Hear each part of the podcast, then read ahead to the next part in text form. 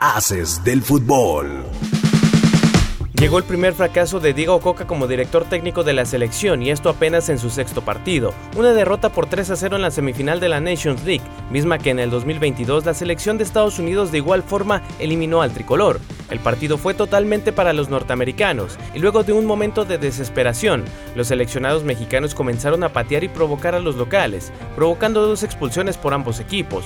Ahora ya fuera de la pelea por el campeonato, México enfrentará el partido por el tercer lugar contra Panamá el domingo a las 4 de la tarde. De momento, no se sabe qué pasará con Diego Coca, quien seguramente continuará con la Copa Oro y dependiendo de los resultados de este torneo, se decidirá si continúa o no.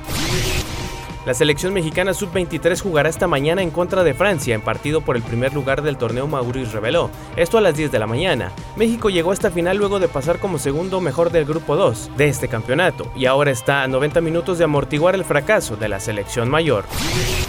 Atlético Morelia por fin tiene el visto bueno de la Liga MX para presentar su certificación. Esto luego de que se complicara el tema por la incorporación de los nuevos socios. Sin embargo, para que la certificación acelerara, el trámite será presentado con los socios antiguos, es decir, Higuera en compañía de Víctor Arana.